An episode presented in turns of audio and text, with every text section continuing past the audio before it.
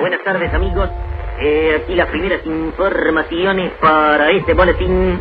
Buenos Aires, una junta de comandantes asumió esta madrugada el poder en la Argentina. Tanques y tropas del ejército con pertrechos de guerra ocuparon el casco céntrico de la capital federal. El 24 de marzo de 1976, un nuevo golpe de Estado se apropiaba de la democracia argentina.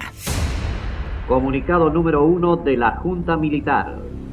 Se comunica a la población que a partir de la fecha el país se encuentra bajo el control operacional de la Junta Militar. Isabel Perón asumía la presidencia tras la muerte de Juan Domingo Perón en julio de 1974. Eran tiempos revueltos. Si todos me hubiesen ayudado, yo como comprenderán nunca he pretendido que yo podía suplir al general Perón. Pero bueno, así fueron las cosas y yo tenía que asumir. 14 días antes del golpe, la presidenta María Estela Martínez de Perón le hablaba por última vez al pueblo. Una crisis económica que para superarse requiere la unión de todos los argentinos. El golpe, un final casi anunciado. El histórico dirigente del peronismo, Antonio Cafiero, ministro de Economía de Isabel, lo recordaría ya en democracia como un plan minuciosamente preparado por los militares. Y el 24 de diciembre de 1975, el general Videla desde Tucumán anuncia que si en tres meses no se corrige la situación del país, el ejército sabe lo que tiene que hacer. 24 de diciembre, 24 de marzo. De manera que fue una cosa absolutamente programada. Se recuerda a la población la vigencia del estado de declarar caducos los mandatos del presidente de la nación argentina y de los será reprimido con reclusión el que cometiere cualquier violencia contra personal las fuerzas controlan la totalidad de... se declara asueto administrativo. La madrugada del 24 de marzo de 1976 por sexta vez en nuestra historia los militares asaltaban el poder pero en este caso por primera vez Ejército, Marina y Fuerza Aérea actuarían en conjunto y reprimirían por igual. Teniente General Jorge Rafael Videla. Almirante Emilio Eduardo Macera. Comandante General de la General Orlando Ramón Agosti. Comandante General de la Fuerza Aérea Argentina.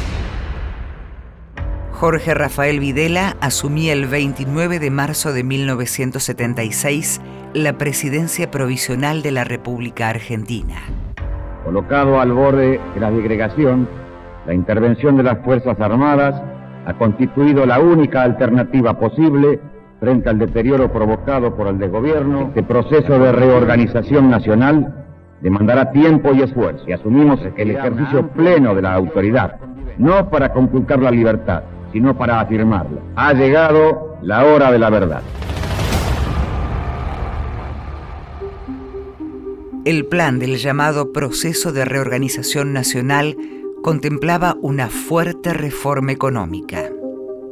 Hemos dado vuelta una hoja del intervencionismo estatizante y agobiante de la actividad económica para dar paso a la liberación de las fuerzas productivas. Para su implementación sería necesario el despliegue de un feroz aparato represivo.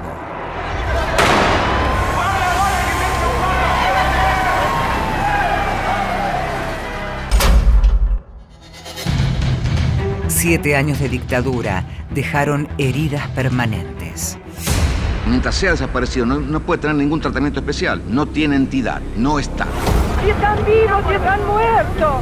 ¿Por qué no nos dicen? Ayúdennos, por favor. Solamente queremos saber dónde están nuestros hijos. Si quieren venir, que vengan, les presentaremos batalla. Nuestros soldados lucharon con esfuerzo supremo. Compatriotas, todos hoy. La democracia recuperaba su libertad en diciembre de 1983 de la mano del presidente Raúl Alfonsín. Casi un año después, el informe Nunca Más documentaría el terrorismo de Estado. Las Fuerzas Armadas son responsables de ese terrible hecho único en la historia del país, donde hubo 30.000 víctimas. Nosotros pudimos rescatar testimonios de 8.000. 24 de marzo de 1976, el inicio de la noche más negra de nuestra historia. Una producción de contenidos. Radio Nacional.